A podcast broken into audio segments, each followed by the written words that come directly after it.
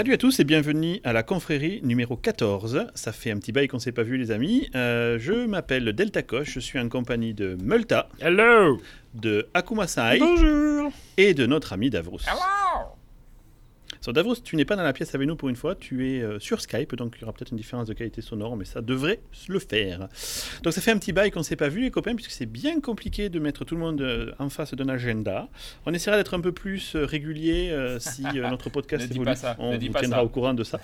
L'année prochaine. L'année prochaine, exactement, ça fait partie de nos bonnes résolutions, d'essayer d'être un peu plus régulier.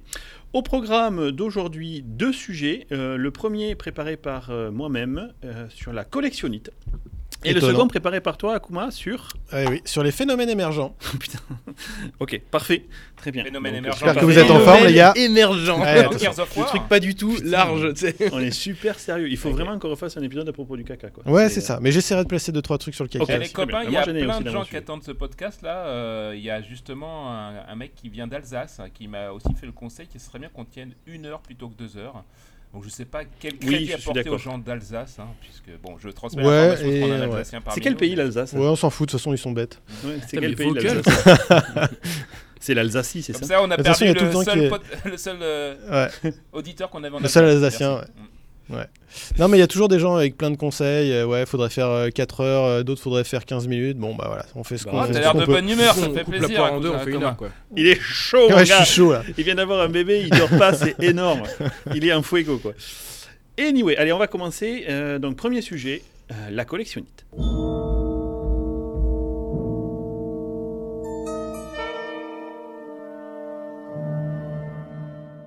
Alors, c'est un petit sujet qui me tient à cœur, en fait, parce que je suis moi-même euh, victime. Je sais pas si tu devrais Atteint. utiliser le mot victime. Si, c'est vraiment ça, je pense. pense. Ouais. Atteint, Ouais. atteint par atteinte une de- maladie. de collectionniste. Alors, justement, nous allons commencer par une définition que j'ai chopée dans le Larousse. Qu'est-ce que la collectionnite, les amis?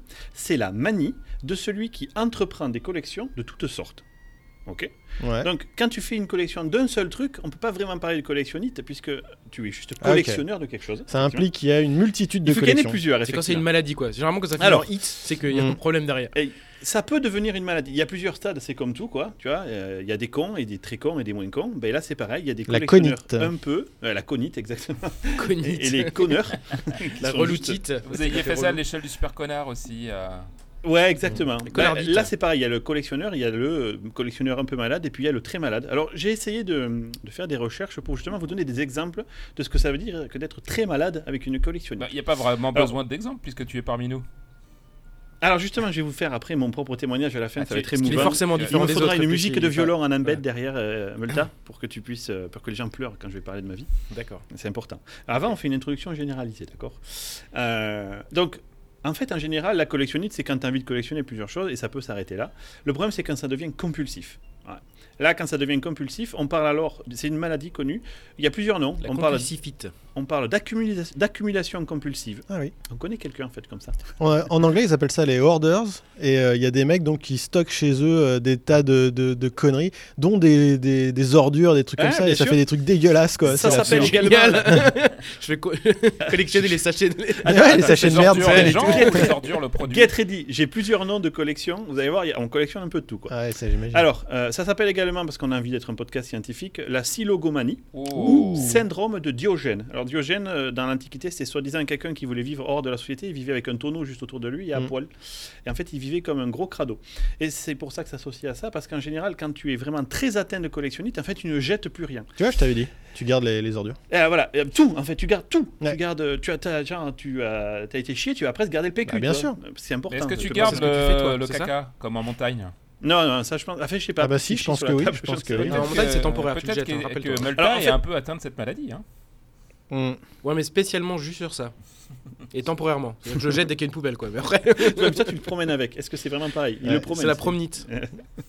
Donc en fait, il y a des psys qui témoignent en fait de gens qui euh, euh, sont allés jusqu'à des niveaux tels où justement ça menaçait leur propre sécurité et leur hygiène parce que dans leur tête, il y a un problème physique qui se fait avec le cerveau qui ne dé- qui n'arrive plus à décider de savoir si quelque chose a de l'importance ou pas. En D'accord. fait, c'est une maladie qui fait que pour toi, tout a de l'importance. Donc du coup, tu es en train de te moucher dans ton euh, Kleenex et tu te dis putain, ce Kleenex, tu vas en avoir besoin un jour, tu vois. Donc hop, tu le laisses là. Et c'est vrai pour tout. Et du coup, forcément, tu te retrouves avec des gens qui ont des sacs poubelles remplis de merde, eux-mêmes stockés dans des énormes sacs poubelles, mais ils ne peuvent pas les jeter parce que dans leur cerveau, il se passe quelque chose qui dit oh punaise, et si j'en avais besoin?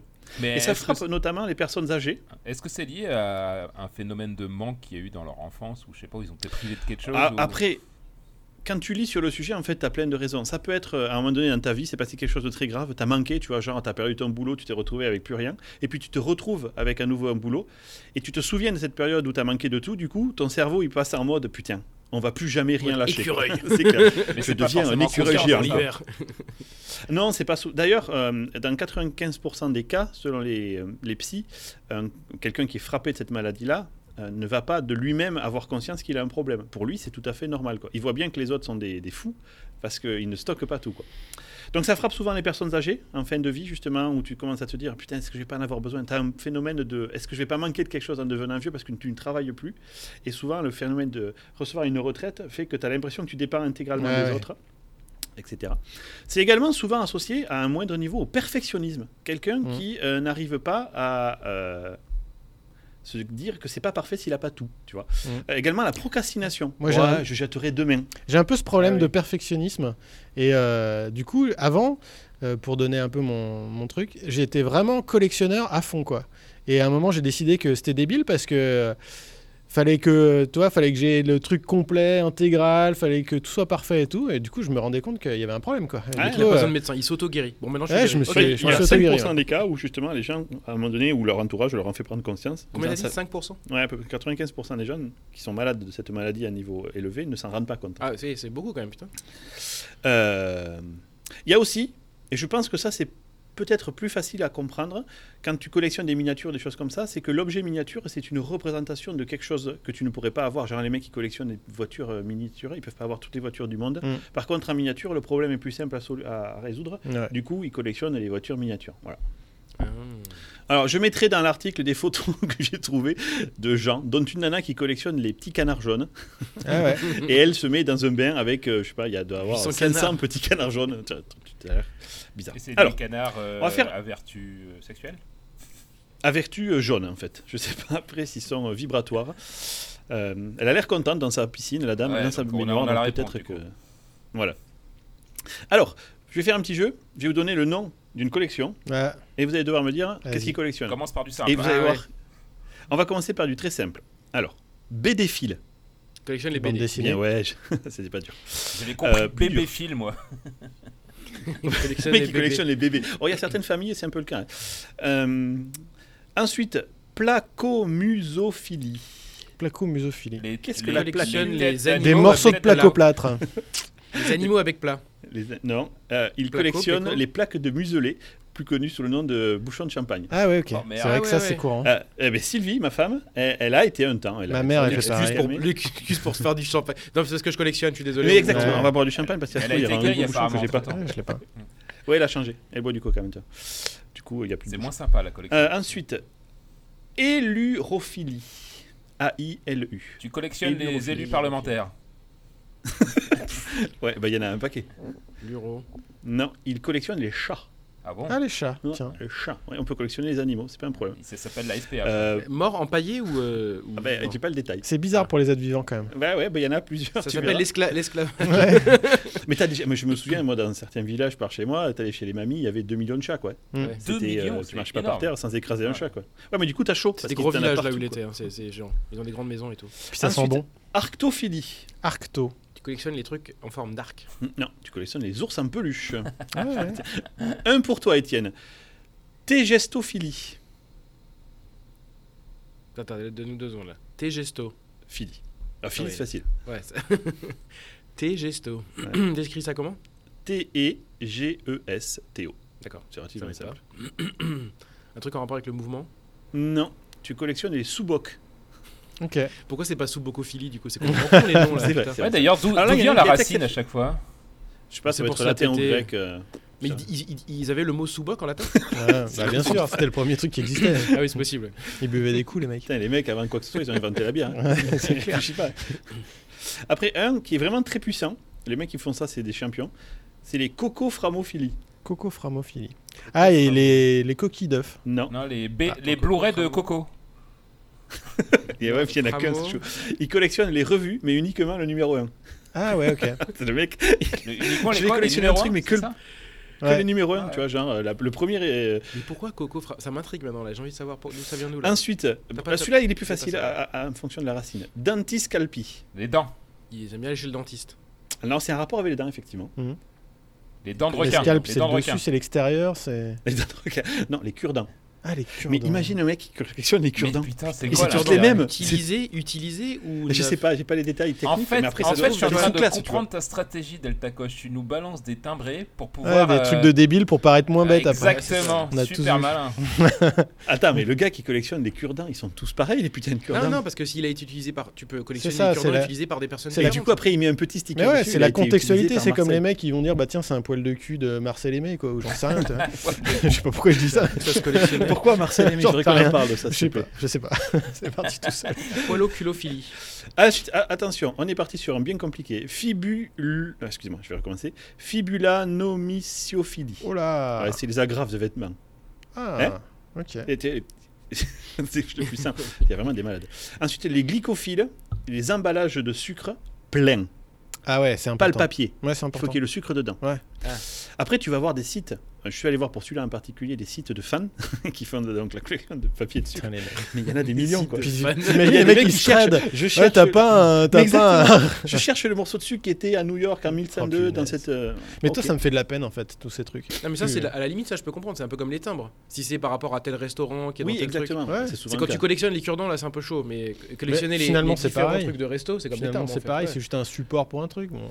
Après, il y a les collectionneurs d'enclumes. Oh la vache, c'est moins pratique.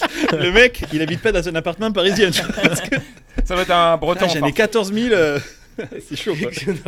Mais des petites enclumes, c'est comme les voitures, non? Non, non, je Les pense que enclumettes, les vraies grosses enclumettes.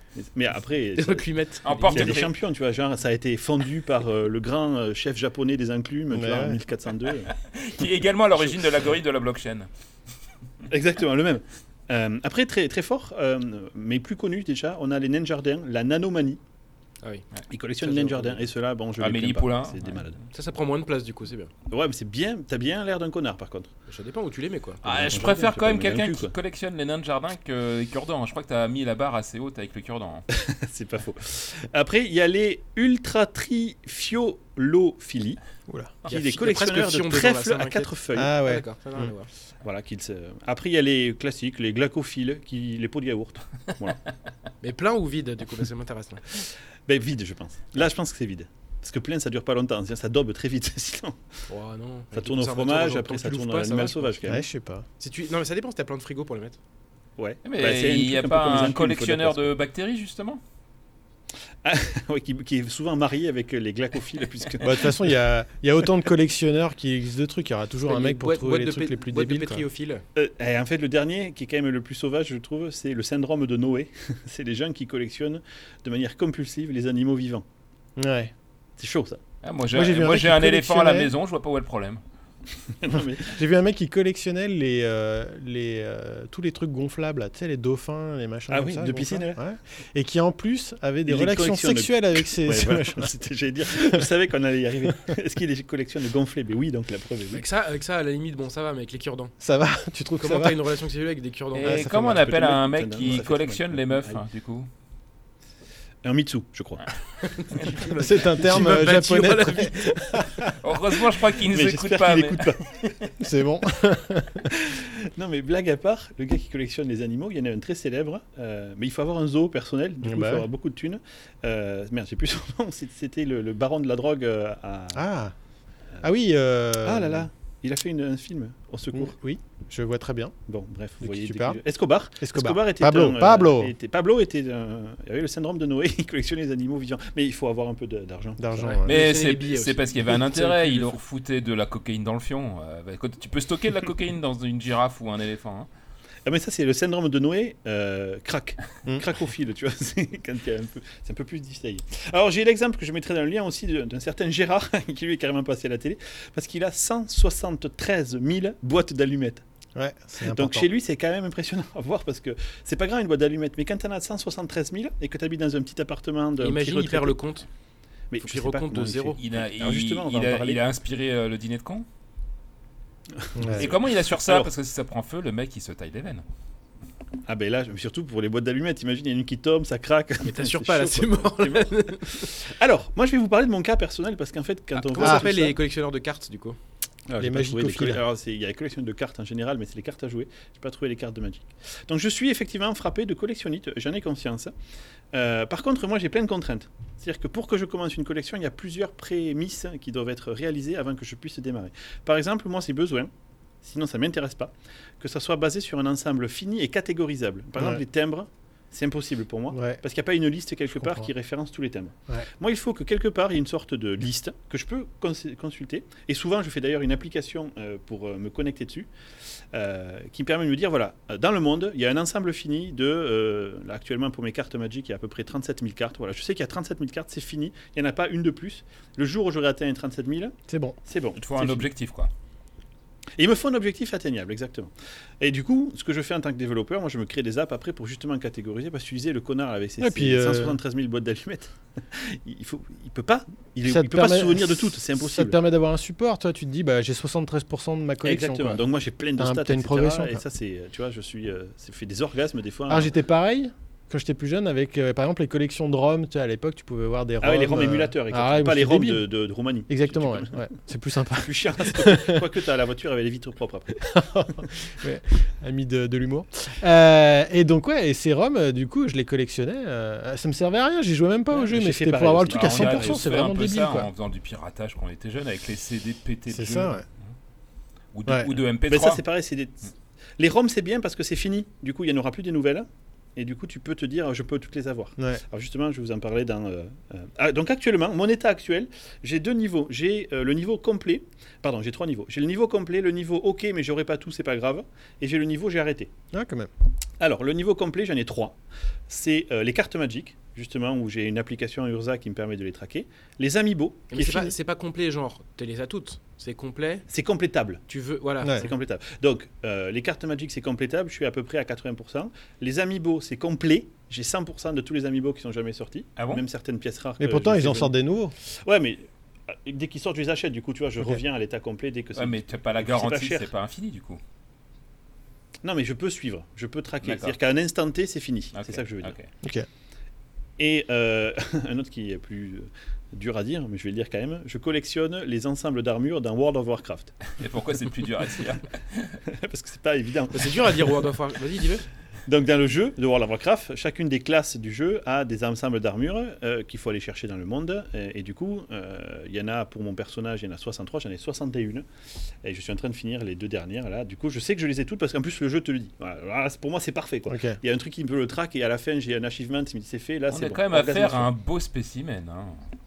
Ouais. C'est pour ça que je voulais témoigner. Et, et du coup, Après, c'est intéressant niveau, ce que tu ok. dis sur World of Warcraft, c'est qu'il te donne un- une indication, c'est que Ah, dans la conception du jeu, ils savent que ce genre de Ah bah profil oui, existe. Ça a même, un- été, ça a même été dit. Ils ont sorti là récemment un livre qui a été kickstarté des euh, designers originaux de World of Warcraft qui justement ont eu l'autorisation de la part de Blizzard de communiquer les premiers euh, brainstorms qu'ils ont fait quand ils ont lancé le jeu et comment ils ont pensé à différentes catégories de joueurs, dont les collectionneurs. Et justement, c'est pour laquelle ils ont mis en place tout un ensemble d'outils dans le jeu qui te permet de savoir ce qui te manque, où tu peux aller le trouver, etc. pour justement faire jouer les gens comme moi. Moi, je ne joue à World of Warcraft que pour cette raison-là. C'est-à-dire que s'ils enlevaient un jour les collections dans le jeu, je ne jouerais plus parce que les autres intérêts du jeu me parlent moins. Mais Il ce qui est marrant, c'est marrant, il y a eu des débats sur, tu sais, l'addiction au loot box parce que c'est proche des jeux euh, de type casino, etc. Mais, Ouais. mais pour, Ouais. pour moi, ils, ils surfent aussi sur euh, un biais euh, des gens, enfin un, un problème C'est- c'est un sûr. Proche quand même.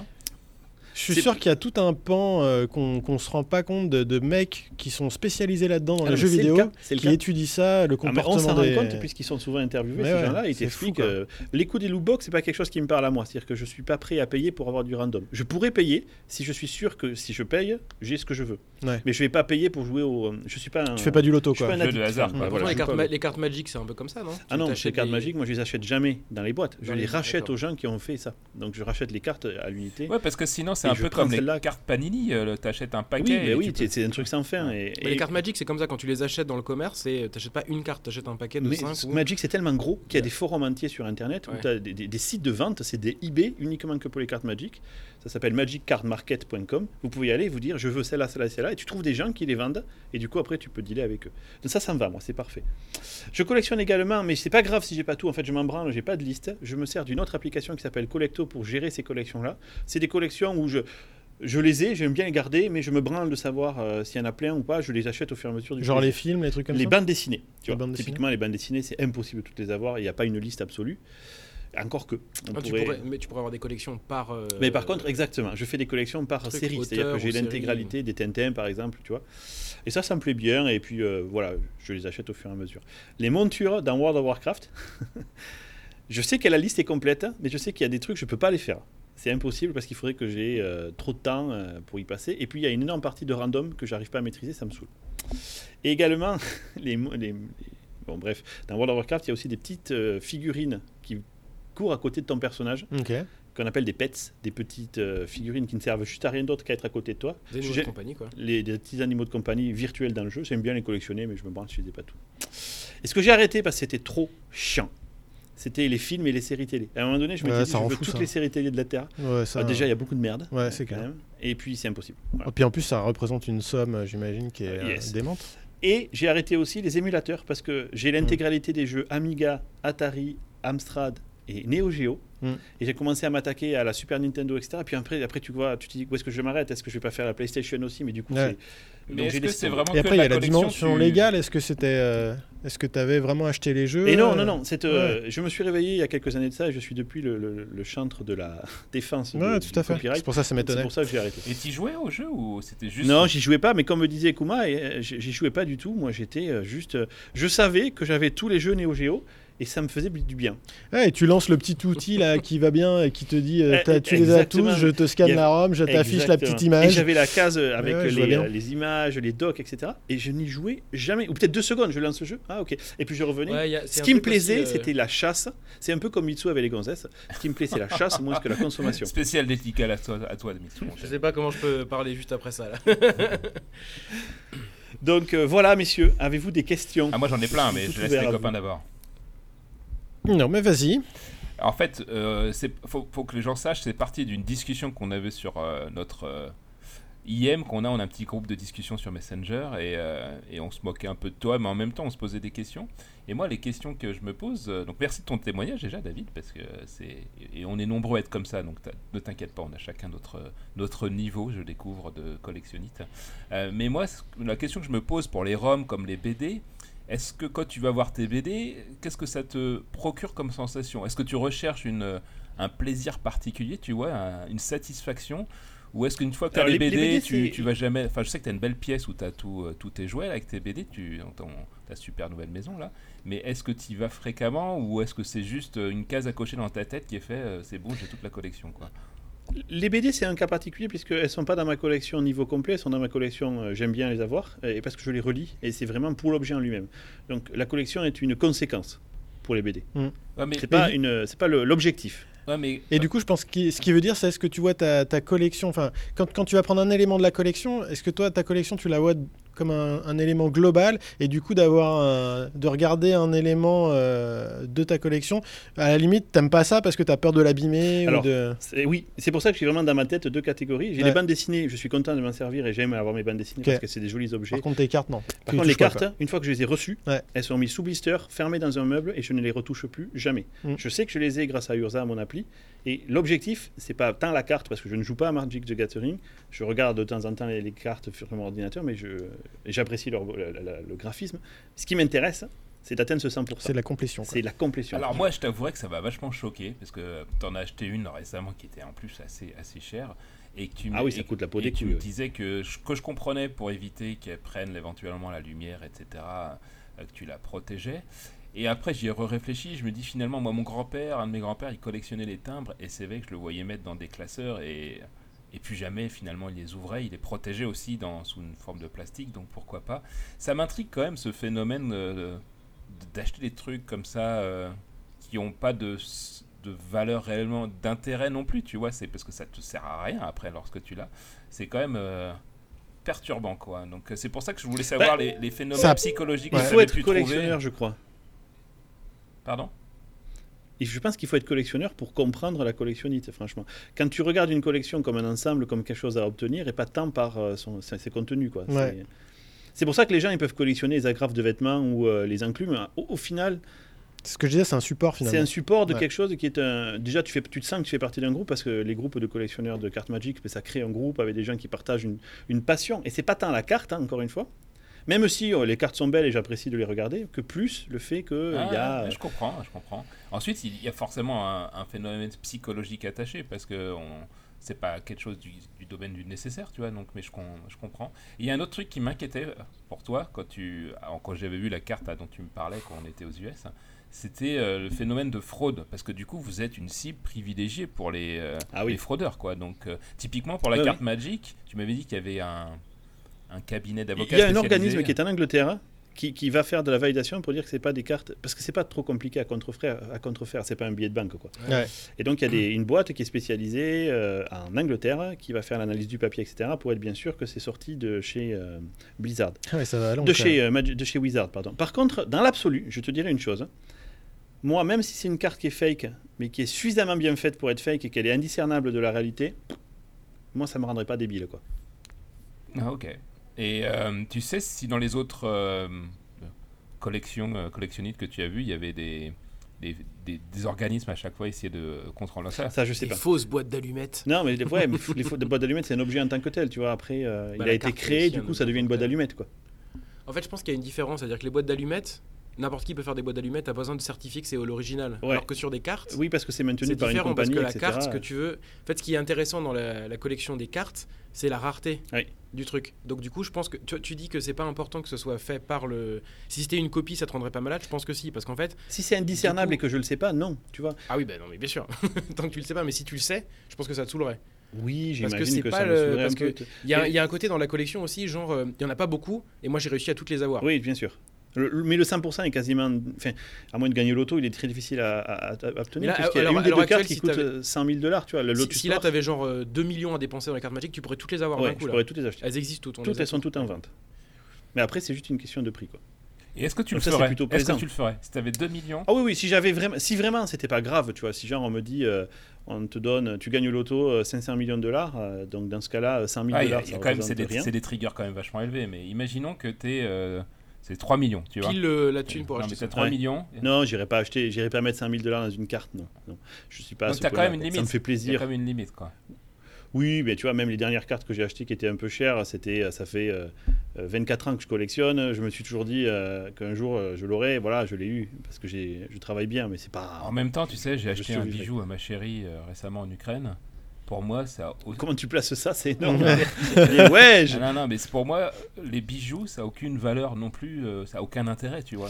Ouais. J'ai beaucoup de mal avec les bijoux. Mais c'est qu'une carte magique, un bijou, un billet, ce n'est que la valeur que l'ensemble du groupe lui donne qui compte. Parce Ouais. que dans la réalité, un billet de banque, ben, c'est parce que l'humanité entière a accepté de dire que ça Oui. a une certaine valeur. Bon, un- c'est un peu différent du, du principe de bijou dont on parlait, parce qu'un bijou, il y a quand même euh, la qualité de l'artisanat. Après, on n'est pas assez fort pour s'en rendre Ouais, mais compte regarde une carte magique, le dessin qui est fait dessus. Ouais. Il est magnifique aussi. Et puis franchement, si on pourrait être considéré, ça pourrait être considéré comme de l'art. quoi. Mhm. Bah, c'est vrai qu'on voit qu'il y, a- il y a plein de trucs débiles euh, ou des, même des trucs tout blancs qui se vendent des les mecs qui chient sur un euh, mur et qui l'encadrent, voilà. je suis désolé. Ça, j'ai mais- beaucoup de mal avec ça. Ah, ouais. déjà Ah, mais je suis d'accord avec Ah, toi sur les bah, bijoux, attends. avec l'artisanat qui est derrière, le travail de la pierre, mais dans l'absolu, c'est surtout un objet de plaisir, un peu comme la carte euh, de David, tu vois.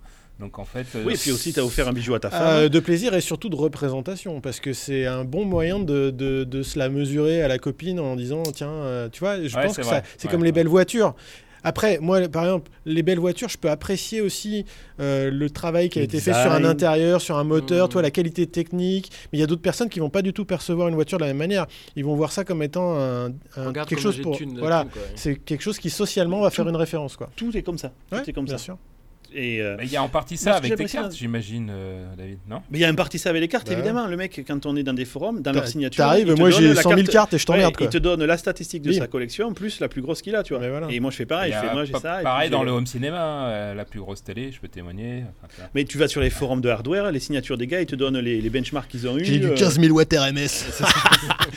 Donc c'est pas grave, c'est humain. Il faut... Moi ce que je dis juste, hein, c'est que c'est quelque chose que j'accepte et que je vis avec plaisir parce que c'est un loisir, tu vois. Comme il y en a, ils vont marcher dans la forêt ou faire du Ouais, wakeboard. En fait, c'est bien tant que ça te fout pas dans la merde. Je pense qu'il y a des gens que ça Évidemment. fout dans la Ouais, merde. en fait. Mais j'étais collectionneur depuis 24 depuis que j'ai- depuis il y a 24 ans. Hmm. À l'époque, euh, j'avais pas les moyens que j'ai aujourd'hui et je j'étais pas de cartes quoi. hein. Et dans les recherches euh, que tu as je pense faites, qu'il y a des gens qui ont pas il y a cette des mecs qui, se foutaient dans la merde ou pas?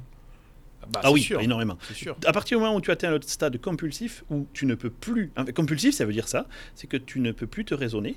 Et du coup, tu vas voir quelque chose et tu en as tellement envie que ça prend le pas sur toutes les autres priorités de ta vie, à savoir Ouais. manger ou nourrir ta famille, tu vois. C'est pour ça que c'est mieux la- les, les cure-dents, par exemple.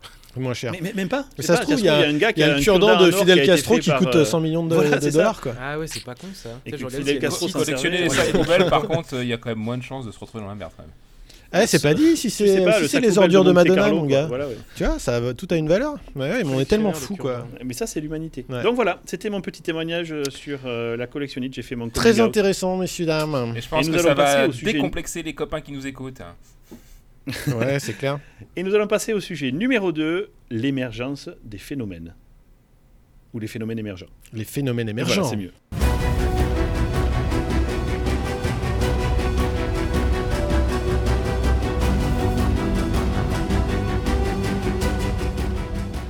Donc oui, euh, je voulais vous parler un petit peu des, phénomènes émergents. Donc c'est assez... euh, moi j'aime bien ce, sujet-là, euh, parce que je trouve que la plupart des phénomènes qu'on rencontre dans la vie, qui sont vraiment intéressants, c'est souvent des phénomènes émergents. Donc on va voir un peu ensemble une définition simple, parce qu'il y a des définitions ultra complexes de ce genre de trucs, et des exemples concrets. Et euh, il faut savoir qu'il existe une véritable théorie autour de l'émergence, mais moi j'ai choisi euh, sciemment de ne pas rentrer dans le détail, parce que autant la science reconnaît parfaitement l'existence des phénomènes émergents, mais euh, je suis pas sûr que cette théorie de l'émergence soit complètement validée scientifiquement dans son intégralité. Du coup, on reste vraiment dans le domaine pur et dur de la science parfaite. Alors, une petite définition euh, pour commencer. Donc, qu'est-ce que c'est que- qu'un phénomène émergent? Qu'est-ce que c'est Qu'est-ce que qu'une entité un phénomène émergent émergente? dire? Eh ben, c'est, on dit qu'une entité est, émergente si elle apparaît brutalement. Donc il y a ce sens de- d'apparition euh, vraiment euh, D'un coup, quoi. d'un coup. Avant, il n'y avait pas, et puis après, il y a. Et surtout que ces propriétés n'existent pas préalablement dans les éléments qui l'ont composé. Enfoiré. Voilà. Donne-nous des exemples. Alors là, un exemple tout bête pour démarrer là. Allez. Avant on va avoir des exemples plus balèzes. Et ben par exemple quelque chose qu'on manipule tous les jours, euh, qui nous paraît vraiment euh, débile, euh, on a vraiment l'habitude de, de manipuler ça. Et ben l'eau par exemple. L'eau. Donc l'eau on Ah, pense un que c'est un phénomène émergent? ça peut être un- considéré comme un phénomène émergent. Pourquoi? Parce que c'est composé d'atomes d'hydrogène et d'o- et d'oxygène. Oui. Et après, l'eau, quand tu la prends de façon macroscopique, ça présente des propriétés comme la viscosité, la transparence, assez, euh, le fait que ce soit un solvant euh, universel, qui sont complètement uniques euh, si tu reprends et si tu compares par rapport aux éléments fondamentaux. Tu veux dire qu'il n'y a que l'eau qui a toutes ces propriétés-là? Il peut y avoir des autres éléments qui vont avoir des propriétés pour faire euh, être un solvant, etc. Mais en tout cas, si tu regardes un atome d'hydrogène, si tu regardes un atome euh, d'oxygène de manière isolée, ils n'ont pas du tout ces propriétés-là. Mais ensemble, ils. Et ensemble, grâce à leurs interactions, ils vont créer un phénomène d'un niveau de complexité supérieur Donc, si qui reprend, va permettre ça. Mais, si on reprend ce que tu as dit, Ouais. avant, hydrogène et oxygène Ouais. séparés, il n'y a pas ces propriétés-là. Exactement. On les met ensemble d'un coup, puisque tu parlais de ça, Ouais. ça apparaît avec des nouvelles propriétés Voilà. qui n'étaient pas avant. Exactement. Moi, j'avais compris que c'était un truc qui n'existait pas du tout là, comme notion et qui d'un coup apparaît. Ouais, Ou est-ce bah que- c'est un peu ça. Mais la Puisque viscosité l'eau, finalement, avant qu'il n'y ait pas cette interaction entre les deux éléments, Ça n'existait pas. Voilà. Donc, C'est vais- émergent, mais il y a super longtemps. Oui, alors après, euh, je vais vous donner des, des autres exemples. Là, je commence avec un petit, euh, toi, mais tu pourrais dire que même les tissus de la peau, c'est euh, parce que c'est constitué de matière inerte, mais le tissu euh, de ta peau, bah, il a une élasticité très particulière. Il y a plein de choses, et donc on pense aussi que le tissu de la peau, ça peut être un phénomène considéré comme émergent. Bon, j'ai donné des exemples un peu plus, euh, un peu plus marrants, parce que c'est vrai que ce qui est compliqué aussi avec ce genre de phénomène, c'est que il y a plein de choses qu'on manipule tous les jours. Et oui, du on est coup, tellement habitués. voilà, on les prend pour acquis, alors qu'en fait, finalement, c'est des, c'est des phénomènes qui sont vachement intéressants. C'est pas pour rien d'ailleurs qu'on recherche de l'eau un peu partout euh, dans l'univers, parce qu'on sait que c'est un précurseur d'autres vie, phénomènes, ouais, comme peut-être la vie. Mhm. Voilà. Est-ce que la vie est un phénomène émergent? Ouais, on va en parler. Ah, a priori, ça, ça l'est. Donc d'un point de vue empirique, l'émergence, c'est une façon de désigner l'apparition d'entités qui sont plus complexes et qu'on dit irréductibles. Ça veut dire qu'elles ont des propriétés qui sont telles qu'on ne peut pas les retrouver dans les, euh, Les composants. les composants. Ok. Voilà. Ok donc, Là, on a perdu Étienne. Non, c'est bon, c'est bon. Donc une entité émergente, Te elle calme. peut être de nature complètement différente. Ça peut être de la nature physique, chimique, électronique, biologique, psychologique et même sociale. Je vous donne un exemple Je peux tout bête. revenir avec ton psychologique? Ah ouais? Un exemple tout bête, euh, les, les fourmis. Donc les fourmis, c'est des, des entités qui sont hein, relativement simples, qui ont des comportements relativement simples, mais si vous regardez au niveau de la fourmilière, on peut voir se dégager comme une sorte d'intelligence collective. Oui, c'est vrai. Comme les oiseaux qui se déplacent euh, Exactement. en groupe et ça fait une espèce de, De, de beaux balais de truc fluide. spatial. Alors malgré tout, même pour les exemples les plus avancés qu'on va voir, la création, elle a rien de surnaturel ou métaphysique. ok? C'est le plus souvent un phénomène qu'on va pouvoir observer déjà, qu'on va pouvoir reproduire, euh, qu'on va pouvoir mesurer et qui correspond à des euh, lois euh, scientifiques reconnues. Donc là, on se met complètement en dehors de toutes les visions euh, euh, autour des religions, les trucs Ouais, comme ça. sûr, Donc on reste vraiment dans, dans le, dans le monde de la science. Mhm. Donc voilà Mhm. pour la partie Mhm. définition. Quelques exemples maintenant. Donc comme on l'a dit, non, t'es pas... Ah, si, si, je, je te fais chier. Il aime bien faire. Excuse-moi. Comme on l'a dit, donc les, les phénomènes d'émergence, ils se produisent dans toute une gamme de systèmes. Euh, on parlait de la vie, donc on, on pense que la, la vie est un phénomène émergent. Parce qu'au départ, si tu regardes de quoi nous sommes composés, c'est que des éléments inertes. Et d'ailleurs, physiquement, si je prends un homme, que j'analyse physiquement tous ses composés, et que je refais cette analyse euh, une seconde après qu'il soit mort, je vais trouver exactement la même chose, en fait. Tu vois? Mais euh, biologiquement, déjà, si tu seras à un niveau plus haut, et peut-être tu vas trouver des différences. Peut-être que euh, au niveau de la chimie du corps, peut-être qu'au niveau des, je sais pas, des choses électriques du corps, on va trouver des choses. Mais c'est peut-être parce qu'il est très probable que la vie émerge elle-même d'autres phénomènes émergents. Il y a une sorte d'imbrication Ah oui, et de ok, je multiniveau. Donc vous voyez un peu la complexité qu'il peut y avoir aussi dans, dans ce genre d'approche-là. quoi. Un exemple un peu plus proche de l'informatique pour avoir un truc plus simple. Euh, Il y avait eu d'ailleurs, je crois que c'était David Loapre qui avait fait un, un truc là-dessus sur le jeu de la vie. Ah Je sais oui, pas si ça vous parle. Il avait fait tout à fait. Donc oui. le jeu de la Ça, vie, c'est impressionnant d'ailleurs. hein. bah voilà, c'est exactement ça. C'est un jeu qui utilise des règles de déplacement ultra simples sur une grille. Je sais pas si tu as déjà Mhm. vu ce truc. Ah Donc ouais. c'est vraiment des déplacements ultra simples du genre euh, j'avance de 1, j'avance- après je tourne de 2, etc. Euh, et donc en, en faisant ça et en faisant des itérations euh, sur, ce, sur ce- ces, ces règles simples, eh ben on va voir apparaître des constructions complètement ouais, élaborées, des constructions géométriques, euh, des répétitions du mouvement caractéristique, des trucs qu'on n'aurait pas du tout prédire a priori- qu'on n'aurait pas pu prédire a priori. Donc c'est vraiment il y a des émergences de, de choses qui se passent. J'ai une question, mais Dis-moi. Je, je veux pas t'interrompre au milieu d'une explication. Est-ce que, euh, est-ce que le but, c'est de réussir à, trouver une définition commune à tous ces trucs qui se produisent Donc dire qu'est-ce qui est, est un truc émergent Ou est-ce que le fait de savoir que c'est un truc émergent, ça nous apprend quelque chose? C'est quoi le but de dire ça, c'est des trucs émergents? C'est le- juste pour les catégoriser ou c'est... en fait, je- on va en parler un peu plus tard dans la partie. J'ai une partie impact. Qu'est-ce que ça, qu'est-ce que ça fait justement d'avoir cette vision de, de l'émergence? C'est plutôt pour euh, contrecarrer une vision euh, qu'on pourrait dire réductionniste du monde. Donc la vision réductionniste du monde, c'est de partir du postulat que je peux regarder un objet et juste en regardant de comment il est constitué, quels sont ses constituants, je peux me dire, par exemple, je- un exemple concret, je regarde un atome. Mhm. Un atome, il est constitué de ça, ça et ça, ok. Donc je descends à chaque fois dans le détail, dans le détail. Et euh, quand j'aurai le détail le plus fin, je me dis, bah voilà, j'ai fait euh, un réductionnisme euh, analytique, et donc je vais savoir reconstruire n'importe quoi à partir des éléments primaires, Mhm. euh, le modifier.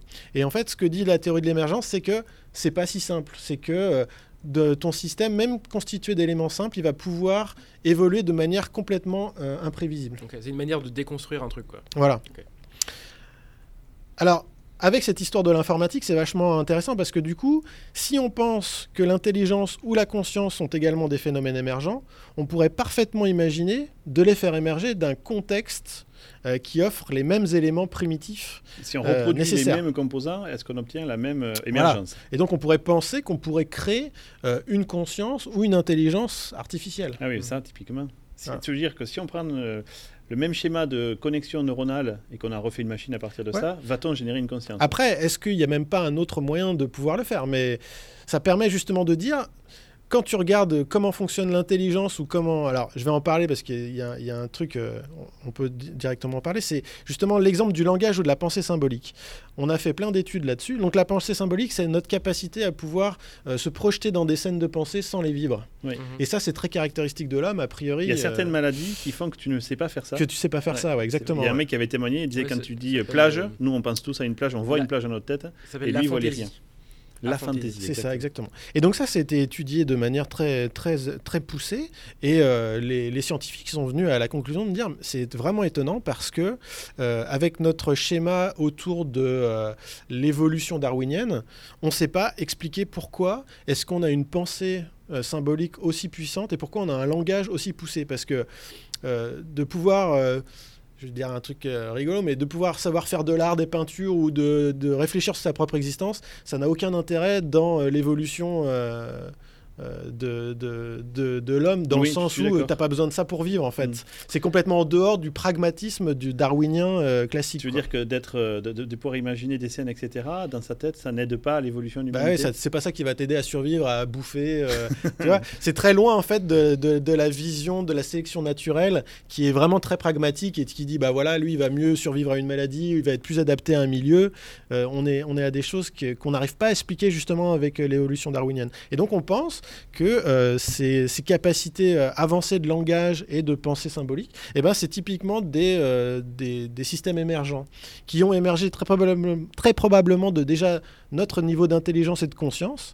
Donc voilà, il- c'est encore là, c'est des, des systèmes de paliers et de- d'enchevêtrement. quoi. Mhm. Ok. Ok. Du coup, euh, dans le domaine de la physique, on se pose aussi des, des questions sur, euh, bah, par exemple, la mécanique quantique ou euh, même la Ah, gravitation. C'est pour Dav- euh, Da- Ah. Davrous, notre euh, professeur émérite du Collège de France. Et spécialiste sur, de mécanique quantique. mécanique quantique, Merci de qui aura d'ailleurs une conférence Ouais. à ce sujet-là, vous pourrez témoigner. Ah, Et donc, Experience. hein. c'est- vachement intéressant parce que ce qu'on voit souvent apparaître avec l'émergence, c'est des règles qui nous paraissent plus ou moins complexes et qui sortent, qui pop comme ça. C'est un peu le cas dans le jeu de la vie. Bah, on Ouais. comprend pas pourquoi on a un truc tout, tout Et bête. surtout, c'est un moment. Les, les Ouais. règles, c'est euh, si tu as une case à droite et une case à gauche qui sont de couleur noire, tu deviens blanc, et puis c'est tout. Il y a des classes C'est des et trucs débiles. Et Ah, puis à la fin, Au bout d'un un moment, et pas tout de suite, complexe. genre au bout de la 500e itération, clac, il se passe un Ouais, truc. on voit des, des constructions Ouais. super complexes et on sait pas d'où ça vient. qui est le- là, je- tu me feras penser à lier la, la vidéo Ouais, de David Avec Loeb. plaisir, ouais. Et donc du coup, on se dit, est-ce que dans euh, bah, certaines règles de la mécanique quantique, est-ce que c'est pas finalement une émergence par rapport à des euh, voilà des, des éléments Bah, primitifs qui sont déjà là J'avais et- hésité à te, à te couper sur euh, la partie eau, parce que ce que tu décris, c'est que, ok, il y a un atome d'hydrogène, un atome d'oxygène qui ont des propriétés qu'on ne connaît pas forcément, d'ailleurs, au niveau euh, molé- enfin, atomique, mais il y, a- y ces phénomènes justement quantiques qui font que mélangés ensemble, il se passe un truc qu'on ne comprend pas aujourd'hui, qu'on appelle comme Exactement, ouais. émergent, mais peut-être que c'est pas émergent, que c'est codifié quelque part. Peut-être. C'est effectivement après les, les grosses les grosses euh, questions qu'on se pose autour de cette notion d'émergence, c'est est-ce que un phénomène est fondamental, est-ce qu'il existe déjà et que nous on, On le voit, comprend. Ouais, ouais. ou est-ce qu'il émerge depuis des éléments plus simples alors qu'il n'a pas d'existence euh, initiale? Tu vois, c'est c'est ça la grosse question. On se pose aussi des questions, par exemple, sur la gravitation. Donc, euh, en fait, on se pose en ce moment les questions sur dire est-ce que la gravitation, c'est réellement une interaction fondamentale? Comme les, euh, bah, y en a, il y en a- normalement il y en a quatre des interactions fondamentales. Il y a euh, l'électromagnétisme, il y a la Force faible, les force- forces faibles et fortes, euh, comment on a dit, euh, parce que la, la faible c'est la radioactivité, la forte c'est ce qui fait, Les forces faibles et fortes électromagnétiques. hein? non pas électromagnétique, euh, nucléaire, Ah, ou nucléaire, oui, nucléaire. ça, ça. Voilà. Et Euh, donc la gravité, oui. Et la gravité. Et en fait, la seule qu'on n'a pas réussi à unifier, en fait, c'est la gravité pour l'instant. Et on se dit, mais est-ce qu'en fait, on ne fait pas fausse route? Est-ce que tout simplement la gravitation, ce serait pas euh, une émergence depuis euh, d'autres éléments, par exemple des effets thermodynamiques Voilà. Et donc, c'est une idée qui fait son chemin. Et ils ont, on a montré il n'y a pas si longtemps qu'une vision thermodynamique de la gravitation, ça permettait de mieux comprendre le problème de l'accélération de l'expansion de l'univers. En fait, vous voulez emmerder Voilà, Einstein. on est encore. dans tape les Vous- trucs, salut quoi. Encore des gens qui veulent Ah, emmerder clair. Einstein. Ah, super. Putain, c'est vraiment C'est les, clair. les bâtards quoi. Non, justement, parce que Einstein, il a des visions qui sont assez co- euh, compatibles avec ça, en fait. Puis il est mort de toute façon, on s'en branle. non Ouais.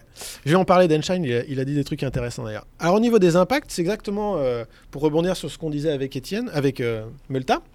Euh, donc, effectivement, le concept, le concept d'émergence, il implique qu'un système, même composé d'éléments super simples, il risque d'évoluer de manière imprévisible. Alors vous allez dire, mais oui, mais tout à l'heure, tu as dit quand même que ça pouvait être reproductible. C'est vrai, on peut penser qu'à même euh, euh, cause, on va avoir même conséquence, Ouais, sauf que non, mais sauf que pour nous, il faudrait avoir la complétude de tous les, les phénomènes initiaux, et que du coup, quand Ah oui, on l'a pas, c'est très compliqué. en fait, c'est voilà, c'est très Ah, compliqué de pouvoir savoir comment va On va évoluer un les système. collectionner. Et malgré le fait qu'on ait un système avec que des, des- des- des choses simples qu'on puisse maîtriser, eh ben, il va pouvoir y avoir des phénomènes émergents qui vont complètement faire dériver notre système dans un, dans un état qu'on ne pourra pas euh, attendre en fait. Euh, un exemple concret par rapport à ça, c'est l'étude de la dynamique des marchés boursiers. On a fait plein d'études, et là il y a beaucoup d'argent, donc il y a beaucoup d'études qui sont faites là-dedans. Et Bizarre. Ouais, bizarre. Et c'est quoi le- la conclusion? C'est de dire, bah en fait, ça s'apparente à un chaos qui est impossible à prédire au long terme. Bah oui, mais Oui, c'est vrai qu'il y a cette histoire de théorie du chaos, mais Exactement. qui serait peut-être en fait juste notre incompréhension totale de ces phénomènes émergents. Justement, je vais revenir dessus parce que c'est Mais complètement vrai que lien. Dans la bourse, vu que tu as des humains qui rentrent en jeu, il faudrait maîtriser ce que pensent les gens pour arriver à avoir vraiment une règle applicable? Il faudrait Ouais. savoir tous les cas possibles Ouais, de, de- de prise Bah, de au décision départ, au départ, les règles elles sont faciles. C'est je vends un truc à X et j'achète bien un sûr, truc Y. mais t'as sauf des gens qui décident de vendre ou pas que- vendre. Ouais. Et Après, il y en Voilà. a qui se disent moi j'aime pas le blé. Et bah Ouais, du ou coup, ce de, matin, j'ai mal chié, j'ai pas, j'ai pas Voilà. acheté. de quoi. tous ces éléments-là, effectivement, ça, ça sort une sorte de, de chaos très complexe. C'est pour, c'est pourquoi maintenant, on a beaucoup de micro-trading et de la réaction immédiate pour justement euh, travailler sur les marchés. On n'a plus du tout des prédictions à long terme. On a un peu le même cas avec la météorologie. Tu parlais de la théorie du chaos.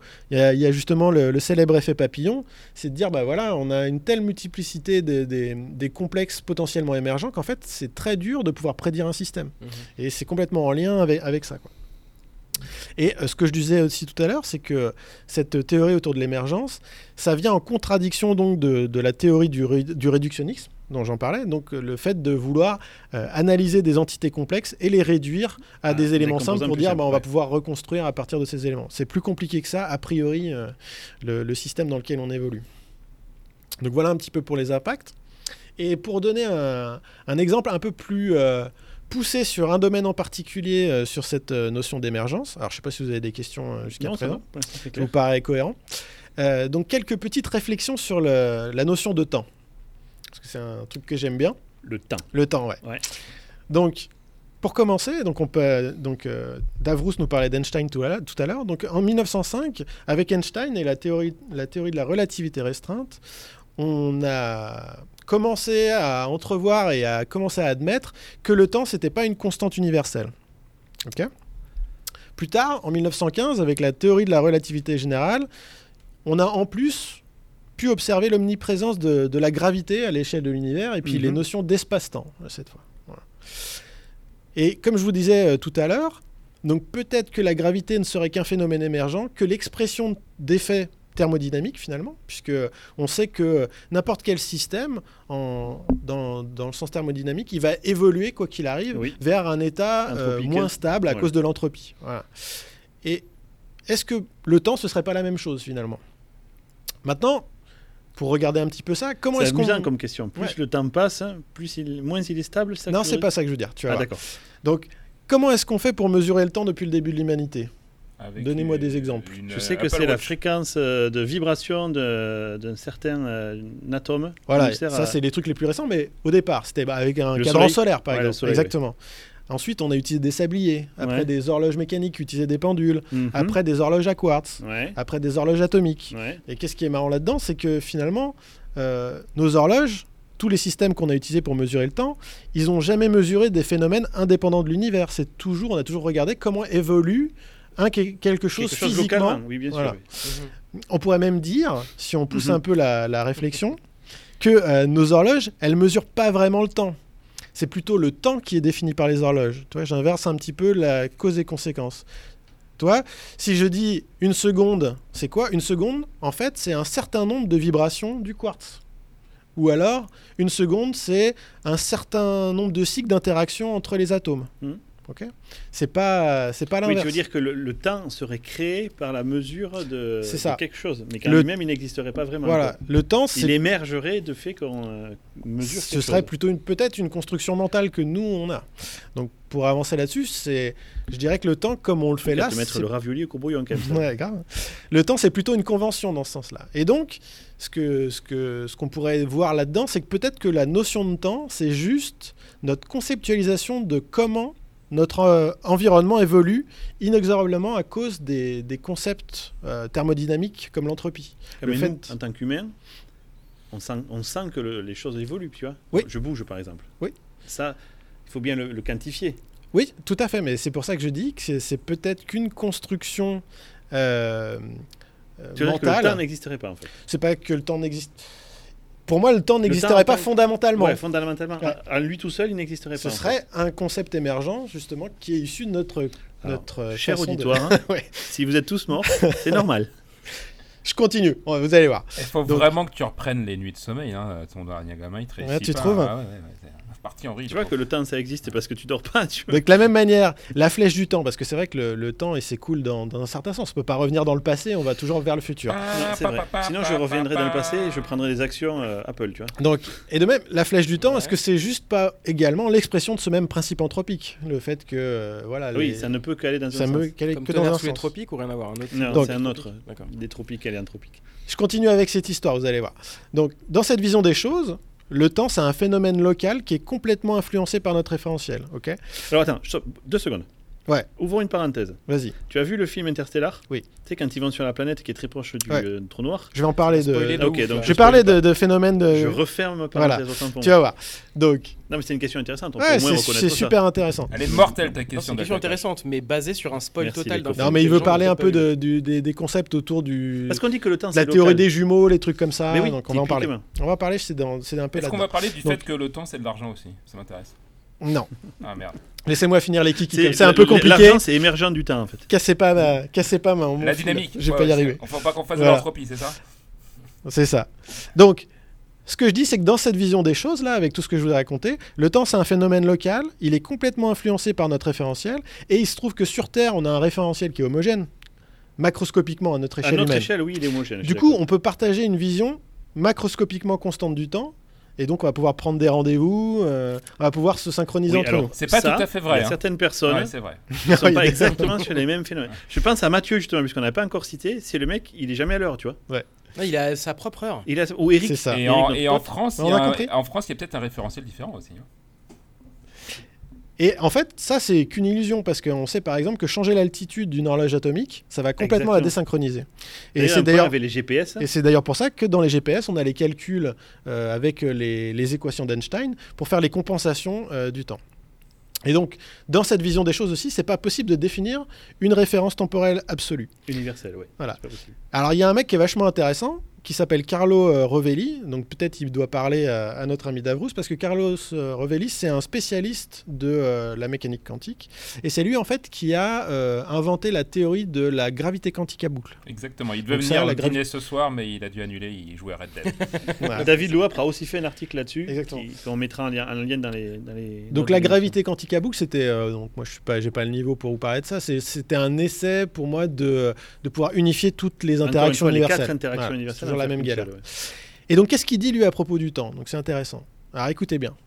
Il dit Je prends une note. on ne voit jamais le temps, nous voyons seulement son effet dans nos montres. Si vous dites que cet objet bouge, vous voulez en fait dire que l'objet est à tel endroit quand l'aiguille de votre montre est ici, et ainsi de suite. Mhm. Nous disons que nous mesurons le temps avec une montre, mais nous ne voyons jamais que les aiguilles d'une montre, pas le temps lui-même.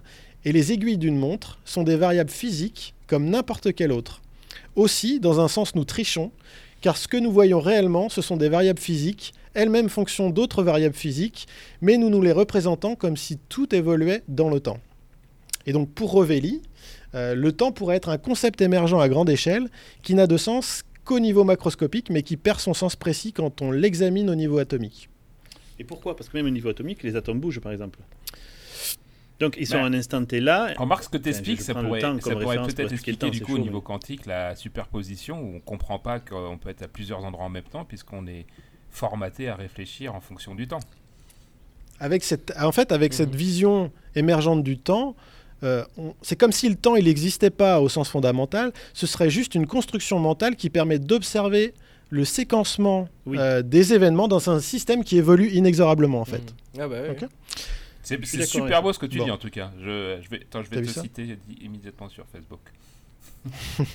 Et donc avec cette vision du temps, je vais revenir sur donc l'exemple de Delta Koch.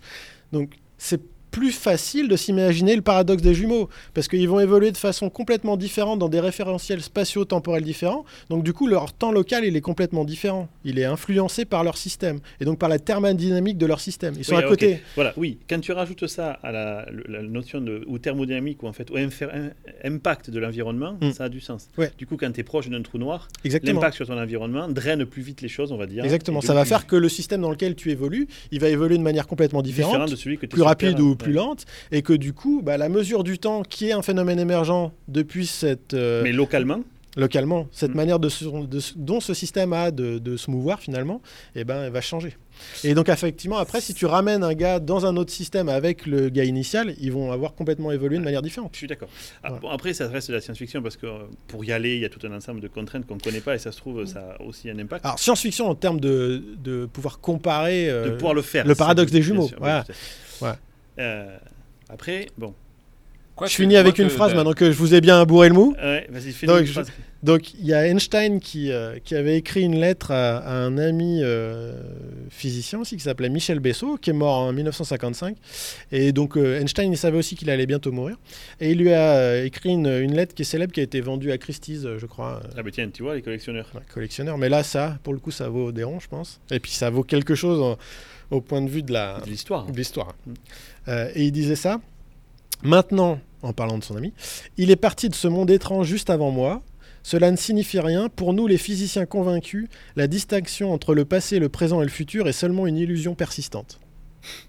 Voilà, je vous laisse, euh, je vous laisse là-dessus. Vous avez 4 heures. C'est beau. Moi, je pense qu'il disait des trucs au hasard et ça finit par donner quelque chose. mais Ah, lui, il était bon en fait pour faire de l'impro quoi. que du hasard. Il voilà, pouvait faire le Jamel. Comedy Club. Ouais, il il c'est dit un truc des suffisamment flou qui pour sont que n'importe quoi- produites c'est comme par, l'astrologie, sais. des phénomènes émergents, c'est qu'il y a des trucs qui se passent dans sa tête, il balance des mots et euh, Qui sait Moi, dans tout ce que tu as dit là, je trouve ça passionnant. Ce qui est très difficile, c'est que depuis tout petit, depuis qu'on est né, Exactement, c'est ça le gros nous-mêmes, c'est ça émergé, la grosse difficulté. on draine, on est dans un milieu où le temps est la clé centrale de notre Ouais. vie. Et là, On est dans un référentiel newtonien en fait. On, même à l'école, on nous, a, local. ouais, on nous apprend Newton. Mais- Et Newton, en fait, le temps, c'est euh, une horloge qui bat en dehors du cosmos. C'est un truc, un euh, figé. euh, et c'est pas du tout ça, en fait. Et le truc, c'est que pour s'abstraire de ça, il faut vraiment avoir une force de, de- de volonté et d'esprit qui est telle que tu arrives à réfléchir, à- comme il disait, out of the box, Ouais. alors qu'on est en plein dans la box. Quoi. Et donc, Voilà, euh, c'est ma conclusion. fait partie de la boxe. non, mais c'est vachement intéressant. Mais c'est un peu comme quand on fait des mathématiques, c'est exactement pareil. Moi, quand j'ai fait des mathématiques, donc j'ai fait, j'ai un doc de maths, donc je suis pas un mathématicien, mais j'ai, euh, au départ, ce qui est assez euh, hallucinant quand tu fais le retour sur ce que tu as appris quand tu étais enfant, c'est qu'en fait, tu as toujours travaillé dans des cas particuliers. Et après, quand tu fais des études de maths plus haut niveau, Mm. Eh Tu ben, généralises. on généralise, on te montre, euh, bah non, mais en fait, ça c'était juste un cas particulier. Les choses, elles marchent plutôt comme ça. Et de la même manière, on, on prend pour acquis plein de choses parce qu'on a vécu, on a baigné dedans depuis qu'on est enfant. Et donc, on- pour nous, bah, le temps, c'est quelque chose de fixe. On a l'impression que c'est le temps qui, euh, qui va euh, rythmer notre vie. Ouais, Alors que finalement, c'est vole, vole c'est plutôt l'inverse. Le, le temps, c'est quelque chose qui est déduit d'un d'un système qui évolue. Donc euh, voilà, c'est un peu compliqué à, à Ce intégrer au que, ce que tu dis quand même que la thermodynamique guide tout ça, puisque justement elle force un mouvement, c'est c'est assez intéressant. Du coup, le temps n'est pas tant important, c'est un fils de la thermodynamique et euh, c'est le fait qu'on on tend vers un système chaotique qui fait que euh, on tend. Donc, euh, Moi, j'ai une question, euh, Mm. une question pour toi, euh, Serge Seb. euh, à Dis-moi. Euh, merci de toutes ces recherches. Est-ce qu'il existe euh, des, des systèmes un peu euh, locaux? C'est-à-dire qu'autour de certaines personnes, par exemple, il existerait une forme de gravité différente, une thermodynamique différente qui ferait que des gens vivent dans des bulles temporelles J'ai un Mais sûrement, en fait. Et en fait, il n'y a pas de. Si, si C'est ça tu-. Tout est local en fait. Il Ouais. n'y a pas un système euh, de, de référence globale. C'est ça qui est compliqué en fait. Et c'est pour ça que euh, que ce soit en termes de, de gravité, que ce soit en termes de temps, que ce soit en termes de ce que tu veux, ça n'existe pas une référence qui est euh, partagée euh, par tous quoi. Alors, On est tous dans un truc. euh, J'ai découvert la mascarade alors. Je peux le dire aujourd'hui. euh, c'est Jean-Sébastien Dupuis qui t'a commandé cet article.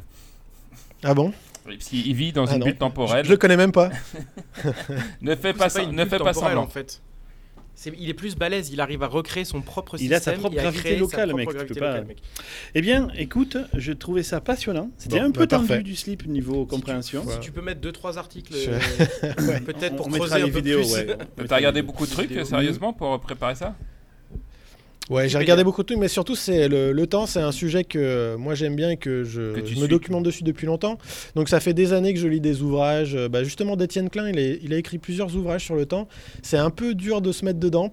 Euh, et en fait, il faut les relire et c'est au bout de, de X répétitions qu'on commence à, à, à Ouais, comprendre un petit peu ce qui se passe. Quoi.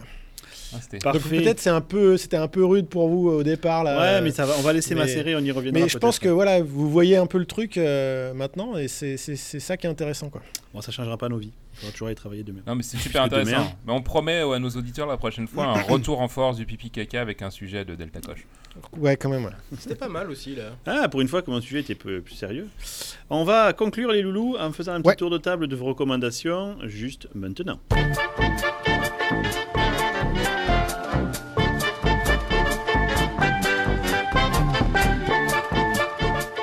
Et on va commencer, tiens, par toi, Multa. Yo Alors, euh, j'ai deux recommandations. Une première euh, qui, euh, qui est que j'ai largement, après tout le monde, j'ai j'ai regardé The Office, une série euh, américaine. La version américaine, parce qu'il y a une version anglaise que je connais pas. Euh, j'ai entendu que c'était moins bien, mais bon, après, c'est. Bon, anglais, C'est anglais, goûts, ouais. c'est anglais.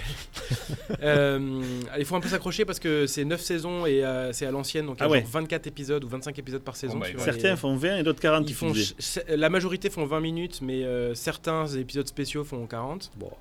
Euh, donc ça prend un peu de temps, quoi, mais euh, c'est pas mal. C'est euh, en gros, c'est toutes les caricatures, ce qui se passe dans un bureau, euh, enfin dans un dans une entreprise américaine, quoi, euh, où euh, où il y a le euh, comment dire, t'as le comique de service, t'as le mec qui est super euh, super sérieux, puis t'as le le chef qui pète des piles tout le temps et tout, et c'est filmé d'une certaine manière. C'est filmé comme si c'était un un reportage. En fait, c'est filmé caméra à l'épaule.